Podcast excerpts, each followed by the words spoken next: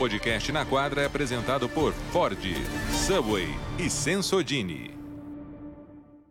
Muito bem, começando mais um episódio do nosso Na Quadra dessa semana. Os playoffs estão se aproximando, tem time que já está lá. Matematicamente já está lá. Eu não sei fazer a conta matemática de por que eles estão lá, mas eles estão lá. É... Guilherme Giovannoni, o Milwaukee Bucks, está classificado para os playoffs, o melhor time da NBA, apenas 19 derrotas nessa temporada. Que maravilha! 50 vitórias, coisa linda para esse Milwaukee Bucks.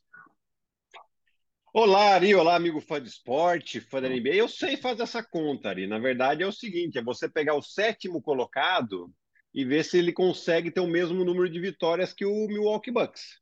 Se ele não conseguir chegar a 50 vitórias, que é o caso do Miami Heat, o Miami Heat tem, pelas minhas contas aqui, 70 jogos ele pode chegar no máximo a 49 vitórias. Então ele já não alcança mais o Milwaukee Bucks, então o Milwaukee Bucks matematicamente classificado, né? E aproveitando que você falou 50 vitórias e 19 derrotas, tem uma fala do Phil Jackson, né? Tem, um, tem uma premissa do Phil Jackson que ele fala que um time ele é contender, ele é um dos que vão brigar pelo título, que ele chega na temporada regular a 40 vitórias antes de chegar a 20 derrotas.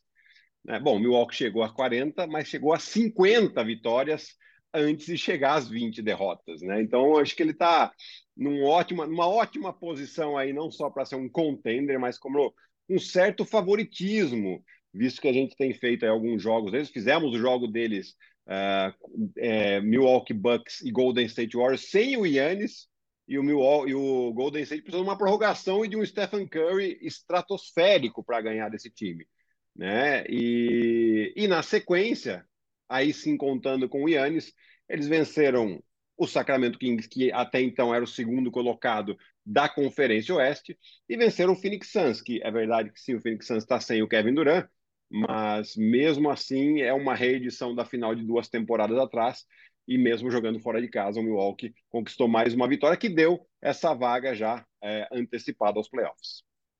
É, e uma coisa do Phoenix Suns rapidinho, né? O Phoenix Suns com o Kevin Durant não perdeu. Sem o Kevin, sem o Kevin Durant não ganha de ninguém. Que história é essa, né?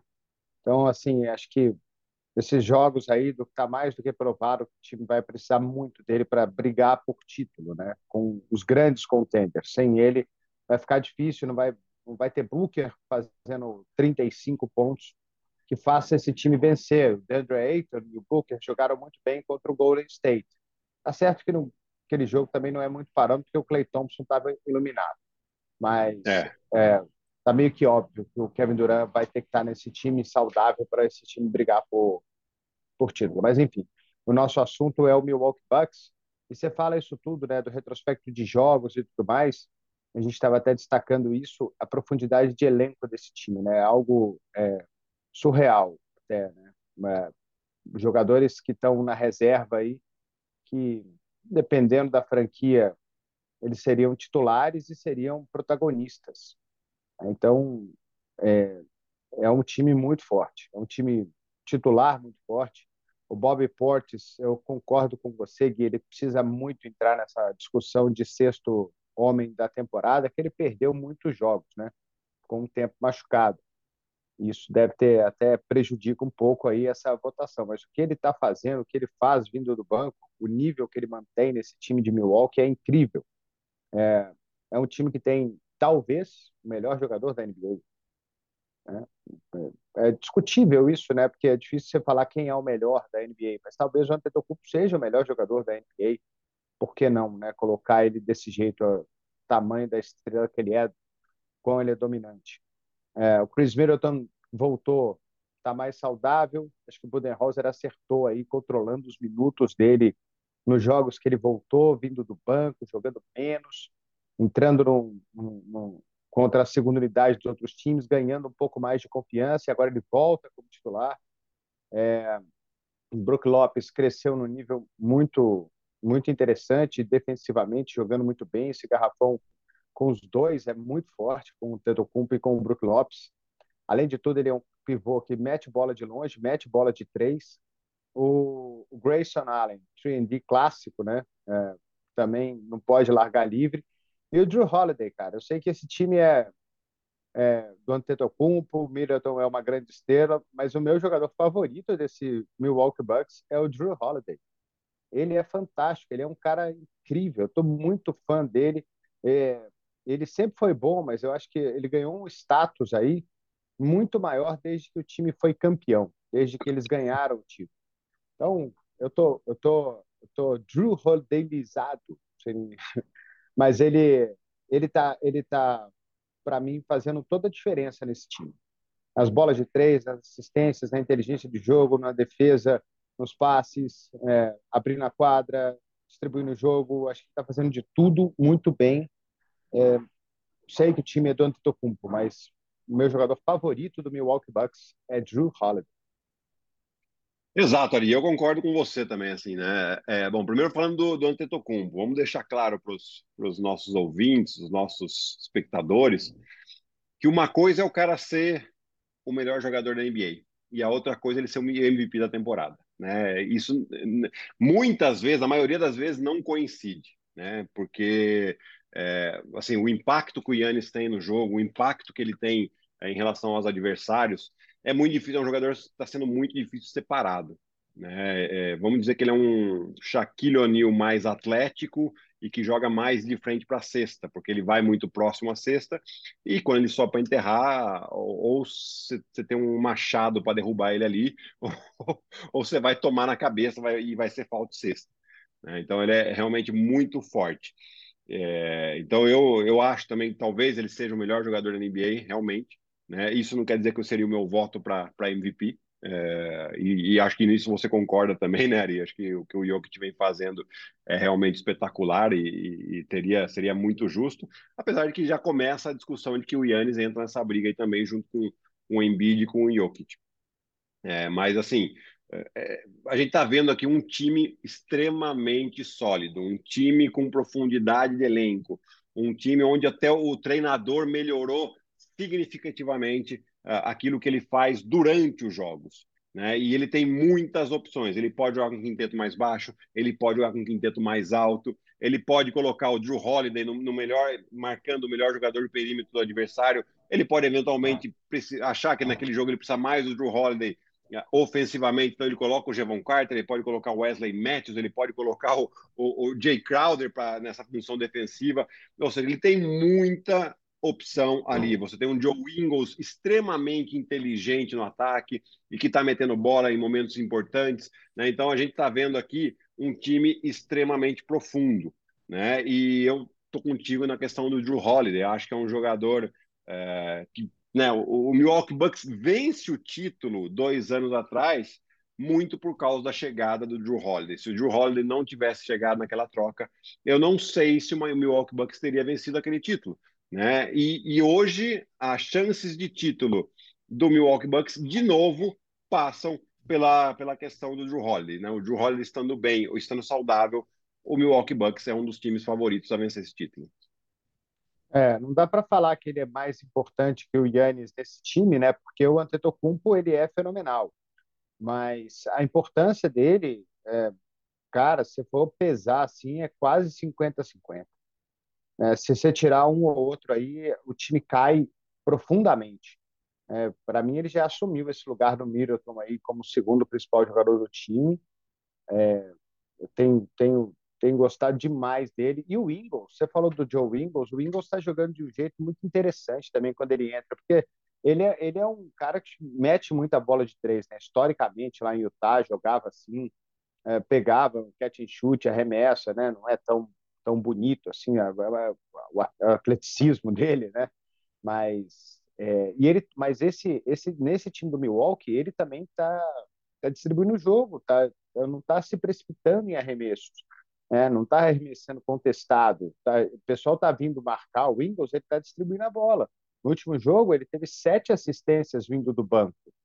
Né? Então ele está também jogando de, de, uma forma um pouco, um pouco diferente. É um time que joga muito certinho. Muito difícil ganhar desse Milwaukee Bucks. É um time fortíssimo jogando em casa. São que, seis derrotas jogando no Pfizer Forum. Vai ser muito difícil ganhar desse time no, nos playoffs. É um time que pode. É, para mim, é o único time da NBA que pode ganhar de qualquer time. Ah, eu também Até acho porque ali. podem perder do Milwaukee. É, pois é, né? O, o que eu vejo, assim, né? E, e a gente falou de um monte de coisa, a gente não citou ainda o Brook Lopes, né? E o Brook Lopes é um dos candidatos, um dos principais candidatos a defensor do ano. Né? E, e por que, que ele é tão importante, além de, de proteger o aro, de, de, de, fazer com que todos os jogadores que querem bater para dentro contra o Milwaukee Bucks tenham que mudar, ou, ou tenham que mudar o arco do arremesso, ou tenham que dar um passe extra, porque ele está ali é, fazendo essa função. Né? Então, além desse trabalho defensivo que ele faz, é, de deixar um garrafão muito forte defensivamente, você tem ele que melhorou significativamente e aumentou seu volume de arremesso de três pontos. Hoje ele arremessa quase cinco bolas de três por jogo, né, com um aproveitamento aí acima dos 38%. Ou seja, então é um jogador que no ataque também abre mais espaço para o Yannis. Quer dizer, você não pode, ou se você pode usar a ajuda dele, mas você corre o risco de tomar uma bola de três. Né? Porque geralmente quem marca o Brook Lopes é um cara grande, porque quando é um cara pequeno, o pessoal tem explorado ele próximo ao aro também, no ataque. Né? É, então, assim, é, é, é uma equação difícil de fechar para você atacar contra esse Milwaukee Bucks e para você defender esse Milwaukee Bucks. Né? E, de novo, o Budenhauser, ele era um técnico que, durante os jogos, ele, ele não, fazia, não, não fazia tanta mudança tática. Né? Era até uma das críticas que a gente tinha é, em relação a ele. Né? e não perceber o que, que o time adversário está fazendo e fazer essas mudanças necessárias durante o jogo. De um jogo para o outro ele fazia. Né? E agora ele está vendo isso também. Né? Então ele está tendo essa melhora uh, significativa, que é importante ele ter. Então, por exemplo, essas situações do Brook Lopes, ter um jogador mais baixo defendendo, ele explorar melhor os jogos de pick and roll, ou quando a defesa está muito fechada no Yannis Antetokounmpo, fazer com que a bola saia um pouco da mão dele, usar o Yannis mais como um bloqueador para criar esse tipo de vantagem no ataque. Tem feito isso também, né? E aí é óbvio, tem a inteligência dos jogadores, tanto do Chris Middleton, do Drew Holiday e do Joe Ingles. São jogadores que é, você pode até considerar técnicos dentro de quadra, porque realmente entende o que o adversário está fazendo e começa a atacar os pontos fracos da defesa e do ataque do adversário. Eu estava olhando para o lado aqui, Gui, eu estava vendo a tabela restante aqui do Milwaukee Bucks. Tem um jogo contra Boston, um jogo contra Filadélfia, um jogo contra Denver e um jogo contra Memphis ainda. Aí tem jogos mais tranquilos. Né? Tem um contra Utah, Wizards, Bulls, dois contra os Pacers, um contra Detroit e um contra San Antonio. Se ganhar só os jogos fáceis, 2, 4, 6, 7, 8, 9. 2, 5, 4, 7. 8, 9, 10, 11. Faltando jogo aqui para o Milwaukee. São, são 13 gente... jogos, são 13 jogos ali que faltam. É. É, eles têm assim a. Deixa eu ver aqui. A nona a tabela mais fácil. Isso.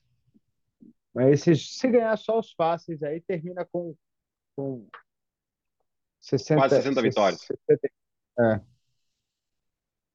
É, é muita e, coisa. E, e 60 vitórias, muito provavelmente ele garante aí o primeiro lugar geral, né? Nesse ano, né? Do que, do que a gente está vendo aqui nessa temporada, 60 vitórias aqui daria uma certa tranquilidade para Milwaukee garantir esse primeiro lugar geral e ter vantagem de quadra é, em todo em todo o playoff, né? O que seria fundamental, já que o Milwaukee é um dos times que melhor joga em casa, né? Eu acho que é o time que melhor joga em casa junto com só tá atrás do Denver agora... ainda, né? É, o, Denver, o Denver tem, tem dois jogos a mais. É. É. Memphis tem uma derrota a menos jogando em casa, né? Mas também tem jogos a menos. Olhando aqui na tabela, né? São os três times que melhoram, melhor jogam, né? O, o Milwaukee Bucks, o Denver e o Memphis Grizzlies em casa tem sido uma garantia para eles. É... Mas Denver ultimamente dois. perdeu dois. Exato. Aliás, perdeu quatro seguidos, dois deles contra o uh, dois deles com o triplo duplo do Jokic. Mas para mim isso não é nem muito preocupante. Para mim, preocupante é para quem eles perderam. É, times acho. que estão muito atrás, né? Uh, San Antonio Spurs, Chicago Bulls, é, foi o Charlotte. Toronto. Não, é, foi Toronto, Chicago, San Antonio e, e Charlotte, não foi? Brooklyn. Não, Brooklyn. Não, Brooklyn, Brooklyn, Brooklyn eles, tem razão. Tem razão. Eles perderam em casa 22, 120, estavam perdendo de muito, quase viraram no final. Eu que teve a chance ali na bola de três no fim para ganhar o jogo, acabou não conseguindo um arremesso. É, então, para mim, o mais preocupante é isso, né?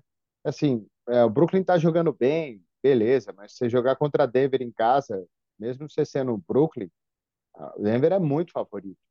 É, então, você perder jogo para San Antonio, perder para Chicago, né? Todo respeito a esses times, até para o Toronto, né? Toronto é, fez um, fez, assim, jogou contra Denver e tipo, foi melhor do começo até o final.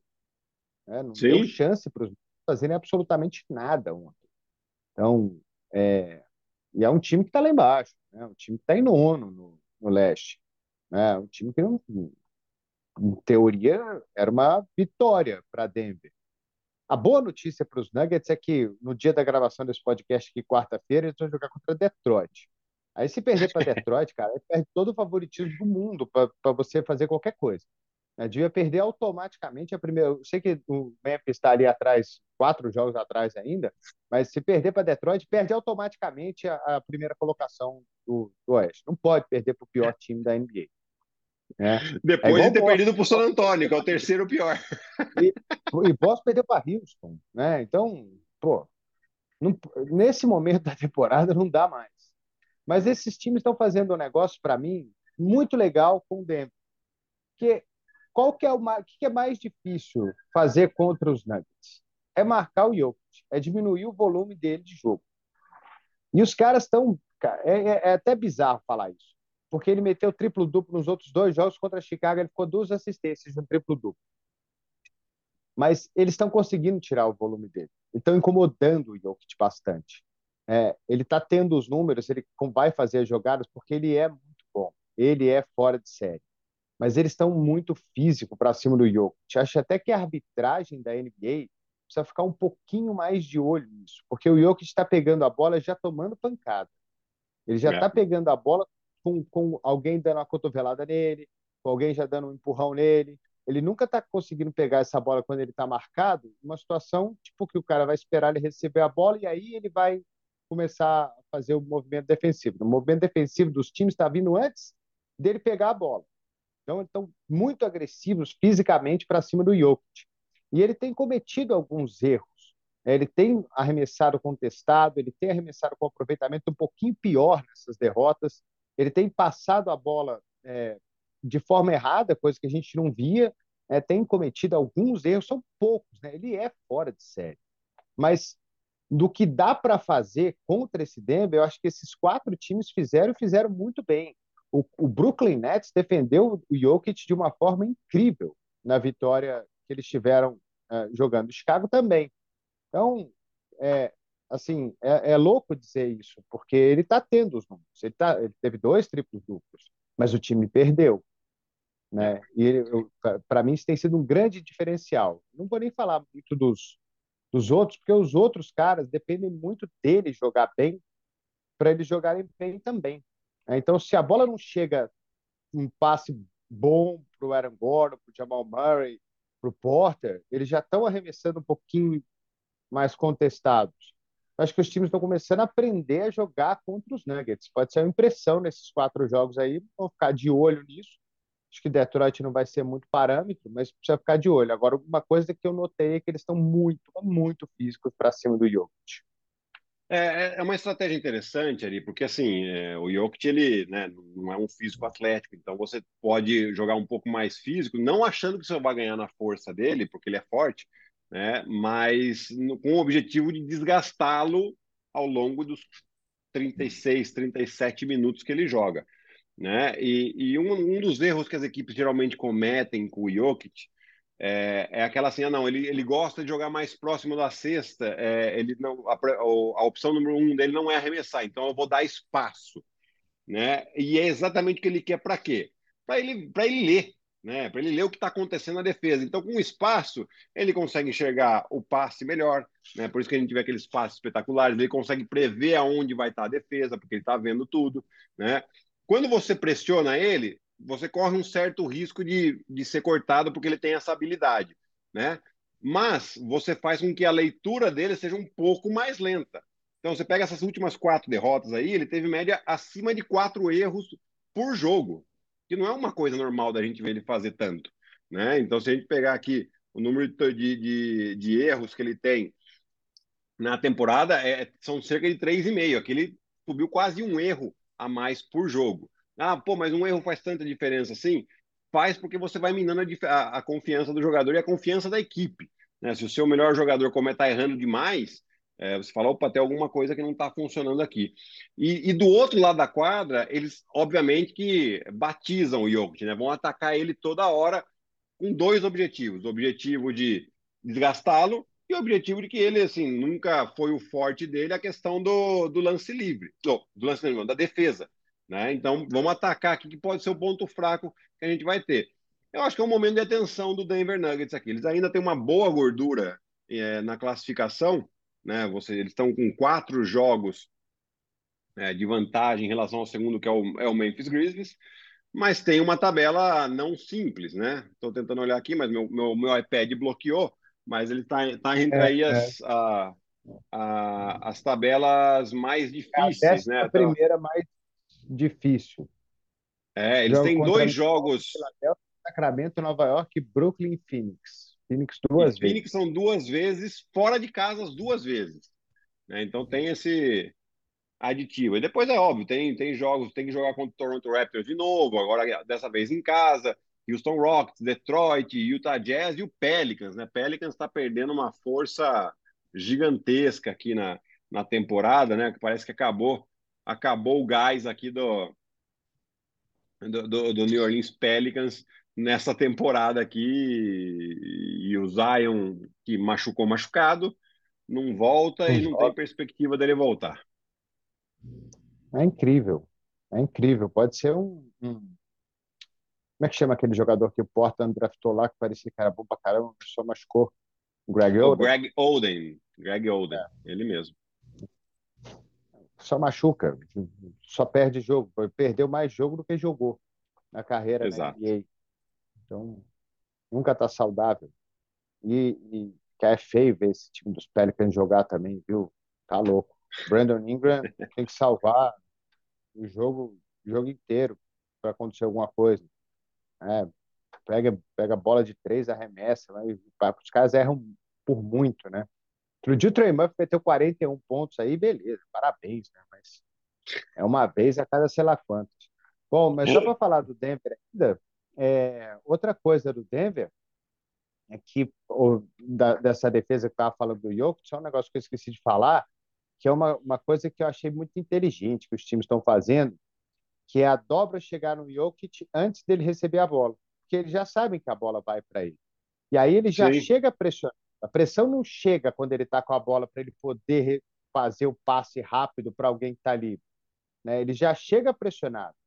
Né? Ou ele consegue antever esse movimento e passar a bola para algum lugar, mas como você falou, a leitura dele, é, o tempo de leitura diminui, é, ou aumenta, na verdade, né? Então, é, uhum. é, eu achei muito, muito inteligente esse tipo de jogada para cima do esse tipo de dobra antes da bola chegar, né? Porque ele tá, já vê que ele está pedindo, o cara mais perto já ajuda, pode ser quem for. Nos jogos que eu vi aí do Denver, qualquer um tava, é o que está perto. É o que está perto ajuda. E aí a bola já é. chega, ele já chega pressionado. É o jeito de tentar, né? Os times são espertos, né? Eles começam a perceber que precisa de alguma coisa extra para poder defender o Jokic, porque no contra um ele vai levar vantagem 100% das vezes. Exatamente, ali. É, é, é, é tá, tá sempre o adversário sempre tentando dar um jeito é, em como parar o adversário. Né? Não tem muito outra. Ah, se, se esperar ele receber a bola para dobrar, ele vai punir a gente. Então, enquanto a bola, a gente sempre fala, enquanto a bola está voando, ou seja, no momento que o jogador faz o passe para ele, a ajuda já tem que começar a correr. Na hora que a bola chegar nele, ele já tem que soltar essa bola rapidamente para não perder ela. Né? Então, é, é, é uma estratégia inteligente, mas que tem que funcionar muito bem, principalmente a questão da rotação. Porque se, se, se não funcionar direitinho isso aí, você vai tomar uma bola de três do lado contrário da, da, da sua defesa. É, e não dá para fazer toda hora também, né? Porque também você fica previsível. Mas é, é um jeito, é um jeito, tem que tentar parar o cara, porque ele é, realmente é muito bom. Né? De alguma forma, você tem que tentar. E os times fazem, às vezes dá certo, às vezes não dá. Vamos ver como é que fica isso no playoff, né? contra times que vão defender Denver de uma forma mais dura. Né? Então, ficar, ficar de olho também aí, só nesse, nesse alerta aí. Mas ele, para mim, ainda é o MVP da temporada, está jogando demais, o que ele faz dentro de quadro é algo incrível. Ele é totalmente low profile, né, cara? Porque tava falando, tava vendo, tanto que ele apanha durante o jogo e ele não fala nada, fica quieto. Não. Né? Ele tá, tá de é. boa, parece que aguenta a pancada muito, muito, muito, muito fácil, né? Absorve pancada com tranquilidade incrível. Mas só acho que a arbitragem também precisa ficar muito de olho em cima disso também, porque às vezes ele tá, ele tá recebendo falta antes de receber a bola. Sim, não, e, e, você assiste um jogo do Jokic, a primeira coisa que você vê é aquelas duas cicatrizes que ele tem no braço, que está desde o início da temporada. Tomou ah, duas um unhadas ali. tem um gato, não tem um tigre em casa, né? Não é possível. É, gato, um gato, aquilo ali cicatriza. Mas é, é um unhada aquilo ali mesmo. É, e Boston, Guilherme? Boston está te preocupando aí? Cinco vitórias nos últimos dez jogos, perdeu para Houston. É, vai ter que. Hoje o jogo é contra nessa quarta aí, rapaz. Esqueci o Minnesota, fora de casa. É, então tá. Eles estão numa tá sequência tá de, de jogos fora de casa. Eu ficaria bastante preocupado, né? Porque depois daquela vitória que eles tiveram em Filadélfia, e a gente até falou, falou, bom, agora tirou Filadélfia da briga do segundo e do primeiro lugar, né? Só que parece que ali eles também colocaram isso na cabeça e deram uma relaxada, porque dali em diante foram cinco derrotas em oito jogos. E aí o que aconteceu? Eles empataram com o número de derrotas com o Filadélfia. É, mas eles estão no meio de uma viagem de seis jogos fora de casa. Eles ganharam em Atlanta, depois perderam em Houston. Aí essa noite tem o Minnesota, depois jogam em Portland. Portland está meio fora já da briga também, né? É, tá, tá, cada vez mais difícil para Portland se manter nessa briga ah, já é. 31, 37 é. já era. É, eu também acho que já era. Muito difícil, né? Tem que acontecer muita coisa para eles voltarem para a briga. Aí tem o Utah Jazz, que o Utah Jazz também está na briga, né? Então, é jogo difícil. E, e o Utah Jazz, um técnico que conhece muito bem o time do Boston, né? Que é o é, Will Hard, acho que é o nome dele, né? É, era assistente técnico do Ime Doca, então conhece muito bem o time. E depois vai lá para Sacramento. Ou seja, são quatro jogos que não são simples aqui, né, Ari? É, acho que a exceção do, do Portland aí, os outros três são bem difíceis. E, ah, mas também não é fácil realmente... Porque se ele tiver um dia inspirado e ele jogar, né? É, exato. Ele, ele exato, ganha é... sozinho. É, esse é o problema de jogar contra o Lillard, né? Ele mete 60 lá e fala: tá bom, hoje eu vou meter 60 e a vitória vai ser do meu time. É que não dá para ele fazer isso todo jogo, né? É meio difícil. Mas, mas se pega ele num dia inspirado, é, é bem complicado. Então, na verdade, o time do Boston Celtics aqui, eles deram esperança para a Filadélfia. A Filadélfia está jogando bem, empatou com o número de derrotas com o próprio Boston. E apesar do Boston ter a vantagem no desempate, tem mais um jogo entre as equipes, que vai ser em Filadélfia de novo. Né? Até vou ver a data aqui, vai ser no dia 4 de abril. Além disso, eles têm mais um jogo fora de casa que é muito difícil, que é o Milwaukee Bucks.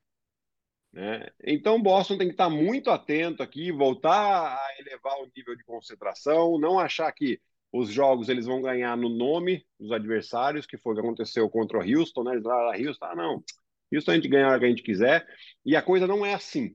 Né? Eu acho que Boston está é, tá começando a, a, a, mostrar um sinal de, de falta de foco aí no momento mais importante da, da temporada e começa a preocupar o torcedor, né? Porque parece que está acontecendo ao contrário do que aconteceu na temporada passada, quando a equipe começou meio mal, chegou em janeiro, engataram uma quinta marcha ali, ninguém ninguém ganhava mais esse time de Boston. Eles ficaram praticamente cinco meses sem perder dois jogos seguidos, né? Só foram perder nas finais.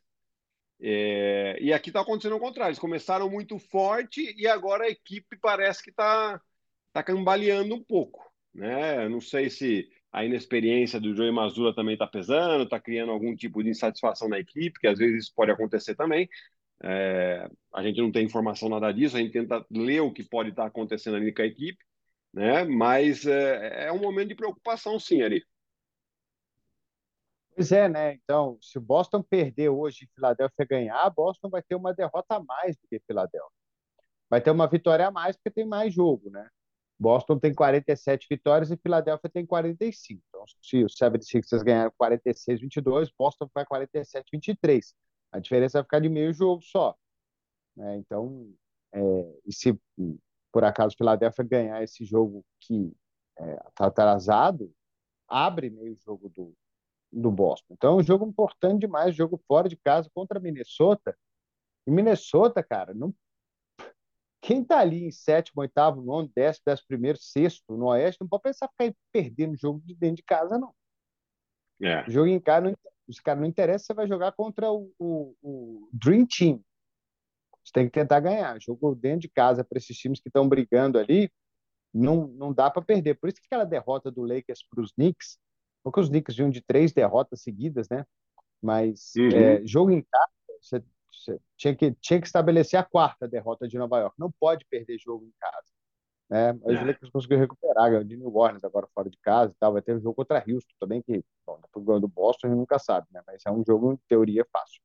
Mas é, Boston não pode, Minnesota não pode pensar. Então vai ser um jogo muito difícil para os Celtics.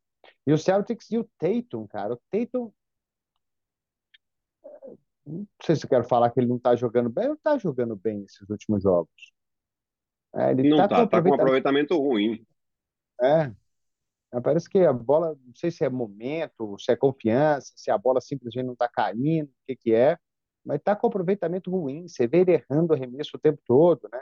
O Jalen Brown tenta até suprir isso. O Jalen Brown está jogando bem esses, esses últimos jogos aí do time, mas também só ele, né? Marcos Smart parece que também não está bom é, tem um negócio esquisito aí, tá meio estranho, né? Isso que você falou que é o contrário do que aconteceu no ano passado, playoff é muito momento. Né? Playoff é, é momento demais.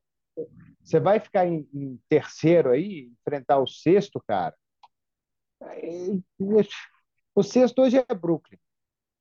O Brooklyn Nets está com a, a vontade de mostrar para todo mundo que trocar as estrelas, mas que o time é maior que todo mundo que saiu. Então, quem chegou, cara, tá jogando muito. Então, eu sei lá, você pega um Brooklyn muito motivado nos playoffs e um time que já não está com aquela confiança toda, pode ser uma série muito difícil para quem terminar em terceiro.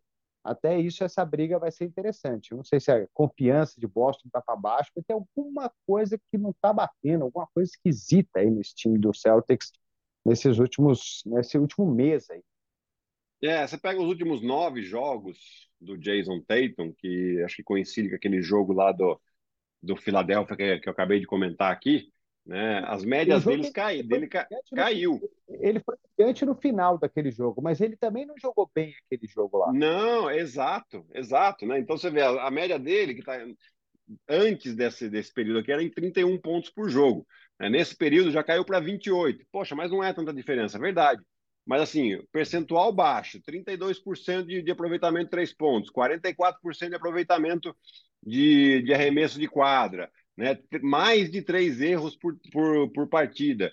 Então, é, é, são essas coisinhas que fazem diferença e, e, de novo, né? Aquela coisa, quando o companheiro, seu companheiro vê que o melhor jogador do time não está num bom momento, a, a, confiança dele também é um pouquinho abalada. Fala, Opa, se ele não está bem, vai ser difícil para a gente hoje aqui. Né? Então, eu acho que é um momento de atenção. Eu acho também que o Joey Mazula ele ele está pecando na questão da rotação. Ele começou a usar Jalen Brown, Jason Tatum, principalmente, muitos minutos muito cedo na temporada. Então, pode ser um desgaste deles aqui também. É né? normal, eles estavam jogando muito muito bem e, e, ter uma queda de rendimento durante a temporada, isso é normal, acontece com todos os times. Né? A, gente tá, a gente acabou de falar de Denver aqui também, que está nesse momento. Mas é, é, a questão é recuperar esses caras. O problema é que estão no meio de uma viagem difícil de seis jogos fora de casa. Né? E, e eles têm que reagir de uma maneira em que o Boston tem um elenco profundo. Né? É, eu acho que precisa ser mais utilizada essa profundidade de elenco. Né? Você colocar mais aí. O Blake Griffin, quando precisou, entrou e jogou bem. Você tem ali um, um, um Muscala que chegou para abrir a quadra e tem jogo que ele não entra. Você tem que usar mais esses jogadores. Peyton Pritchard é um jogador que pode ser melhor utilizado. Uh, o próprio Sandhauser teve jogo aí de mais de 20 pontos. Ou seja, você tem um, um, uma profundidade de elenco que você pode explorar um pouco mais naquele, né, aquele final de primeiro quarto, início segundo quarto e final de terceiro quarto, início de quarto quarto, deixar realmente mais esses jogadores para que o, as principais estrelas cheguem mais é, lúcidos no final do jogo. Eu acho que isso que é importante. Quando você deixa eles muito tempo, é lógico que eles vão errar muito mais e isso pode mexer com a confiança dos principais jogadores. Olha que loucura, nesses últimos 10 jogos aí, né, que são 5-5, é, e aí você já falou bem, são cinco derrotas, são cinco, cinco derrotas dos últimos oito, né? É, uhum. É, nos últimos 10 jogos, o Tatum jogou 38,3 minutos de média. O Jalen Brown, 39 minutos. Aí a rotação ela vai até o San, até o San, até o Malcolm Brogdon, com muito tempo. Jogou 25, 25 28.4 por jogo nos últimos 10 jogos. Aí começa a cair. Que aí o outro nessa lista é o Sunhouse, que nos últimos 10 jogos jogou 13 minutos de média. O Grant Williams jogou 18 minutos e meio, mas nos últimos três ele jogou 10 minutos de média. O bom, Cornet não conta. O Muscala é, porque não é um cara tão, não é um cara tão importante assim, vai. Ele, não, não tá é mesmo. Você tem razão. Igual ele, 185. É, o Muscala é, jogou 12 minutos e meio de média nos últimos 10 jogos. Então a rotação do Boston tem 1, 2, 3, 4, 5, 6. Seis jogadores jogando mais de 20 minutos. Mais de, mais de 20 minutos. Aí o, o é o sexto dessa brincadeira, com 15,8 de média nos últimos 10 jogos. É, o Robert Williams está fora, né, que é um, prejudica muito essa parte defensiva desse time, mas ele também está sempre mais fora do que dentro, também sofrendo com muita contusão, muito problema.